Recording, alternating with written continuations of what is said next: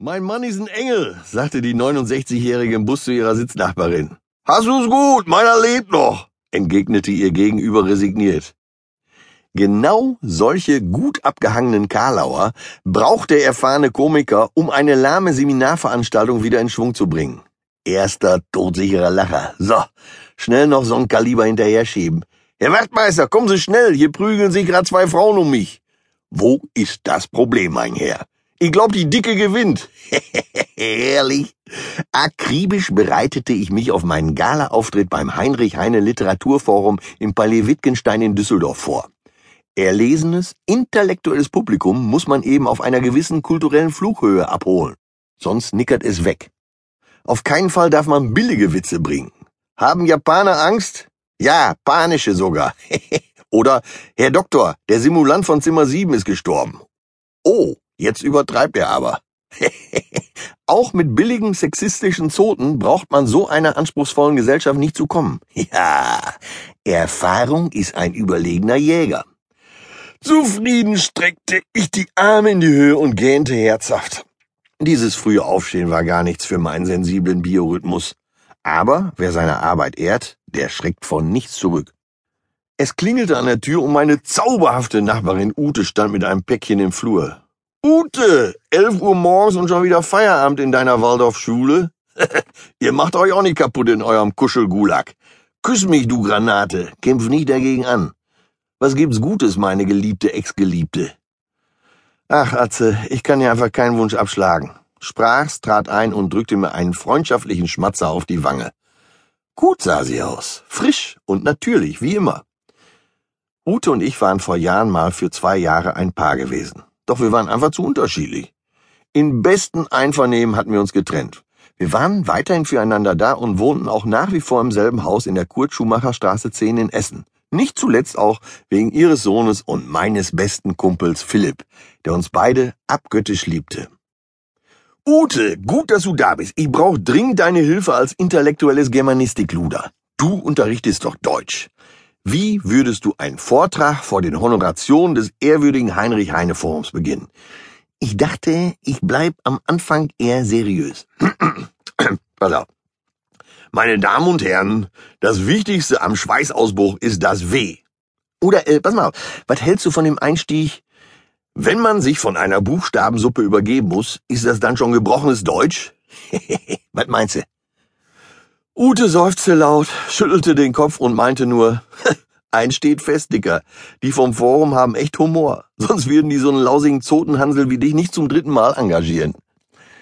Ich kochte erstmal eine gute Tasse Bohnenkaffee für meine Lieblingsnachbarin und erkundigte mich nach meinem pubertierenden Freund Philipp. Wenn ich's nicht besser wüsste, ich würde sagen, der Junge ist nicht von mir. Es gibt nur ein Thema. Computer, Computer, Computer. Ist das normal für einen 14-Jährigen? Ja, Ute, in der normalen Welt schon, aber in eurem Waldorfgehege wird ja auch immer schön mit dem Stöckchen gerechnet. Du hättest ihn damals zum elften Geburtstag nie diesen Holzcomputer schenken dürfen. Du hast Nerven, Schröder. Du hast ihm ja schon zwei Jahre vorher dieses monströse Satellitentelefon geschenkt. Dann kam die PlayStation 4 und letztes Jahr kam dieser sauteure Laptop. Hör mal, du Bioprinzessin, nie mosern. So ist der Deal. Von dir die Herzensbildung und die Gartenhandschuhe, von mir Technik und Testosteron. Das echte Leben, mein Schatz. Außerdem war das kein Satellitentelefon, sondern ein ganz normales iPhone. Sie verdrehte gespielt die Augen. Auf jeden Fall hängt der Junge nur noch vor diesem Computer und hat neulich sogar mit ein paar Freunden einen Hackerclub gegründet. Ich habe ihn ganz vorsichtig gefragt, was sie da machen, und da meinte er nur schnöselig wichtig von oben herab, Nix Schlimmes, Mama. Wir lassen bloß gerade den Flugzeugträger USS Trump ohne Genehmigung des Pentagon vor Wangerooge auf eine Sandbank laufen. Ich hoffe einfach mal, das war nur ein Witz. Ich war begeistert. Philipp war nicht nur ein Top-Typ, sondern auch noch hochintelligent. Der würde es weit bringen. Ich sah bei ihm praktisch keine Grenzen. Außenminister, Nobelpreisträger oder auch Schlagerstar wie Helene Fischer. Bevor Ute wieder ging, drückte sie mir noch das Päckchen in die Hand, das die ganze Zeit auf dem Küchentisch gelegen hatte. Da hat irgendein Trottel beim Postamt seinen Job nicht richtig gemacht. Die richtige Adresse wurde durchgestrichen und einfach mit meiner verschlimmbessert. Tatsächlich. Da hatte ursprünglich und noch deutlich lesbar gestanden U. Beimann, Cora Schumacher Straße 10, Düsseldorf. Ey, welcher Tonto macht denn daraus U. Peimann Kurt Schumacher Straße 10 in Essen? EY statt EI. Essen statt Düsseldorf. Ja, sonst noch was? Wofür kriegen die Leute eigentlich ihr Geld? Wie sagte schon Plato der Ältere, die Leute von der Post, die saufen, wenn's nix kostet. Ich versprach ihr, die Angelegenheit zu regeln. Meine Nachbarin sah mich dankbar an. Ich wollte das schon selber neu adressieren und einwerfen, aber nachher geht da wieder was schief. Und da du ja wegen deines Auftritts heute sowieso nach Düsseldorf musst, hab ich gedacht, dass du das doch für mich bei der richtigen Adresse abgeben kannst. Ich legte ihr den Arm um die Schulter und säuselte devot, alles klar, Ute, dein Wunsch ist mir Befehl. Ich nahm das Päckchen an mich und entschied, es einfach mit der alten Adresse in den nächsten Briefkasten zu werfen. Als hätte sie meine Gedanken gelesen, wies sie mich nochmal energisch darauf hin, dass ich das Päckchen auch ja persönlich bei der richtigen Adresse abliefern sollte. Ich musste es ihr sogar hoch und heilig bei Philipps Leben versprechen. Schließlich könnte ja was sehr Wichtiges darin sein. Mein Gott, Ute, das war mal wieder typisch Madame Oberkorrekt.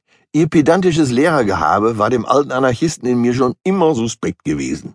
Was sollte denn schon so Wichtiges in diesem Päckchen sein? Aber sie hatte mich natürlich durchschaut. Ich hätte das olle Teil ohne mit der Wimper zu zucken in den nächsten Briefkasten gesemmelt. Na gut, dann eben nicht. Ich hatte ja schließlich auf Philipps Leben geschworen. Außerdem hatte Ute gar nicht so unrecht. Es konnten ja wirklich wichtige Dokumente in dem Päckchen sein, auf die der Empfänger schon dringend wartete. Ich gähnte herzhaft, aber mit Nachdruck. Dann komplimentierte ich sie sanft und energisch aus der Wohnung. Ja, schön, dass du nichts zu tun hast, so als Lehrerin. Aber ich gehöre nun mal zu der berufstätigen Minderheit in diesem Land. Dann machte ich ein ausgiebiges Nickerchen. Heute Abend bei diesem Heine-Forum würde ich einfach improvisieren. Die Säcke lachten doch eh über jeden Scheiß. Außerdem wusste ich ja, wer im Rahmenprogramm auftreten würde. Oberbürgermeister Thomas Geisel mit seiner Querflöte und der lyrikbesessene Bert Wollersheim mit seinem Vortrag Duschen kann man nicht oft genug. Und außerdem war mir das Ganze natürlich sowieso keksegal. Rückblickend muss ich sagen, was hätten wir uns alle ersparen können, wenn ich genau das getan hätte. Wenn ich den Umschlag in den nächstbesten Briefkasten geworfen hätte.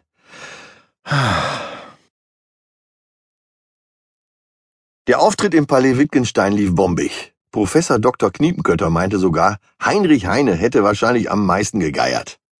Heine, der zu Lebzeiten ungeliebte Sohn der Stadt Düsseldorf, war schließlich nicht umsonst ins Exil nach Frankreich gezogen. Das sagt doch im Grunde schon alles.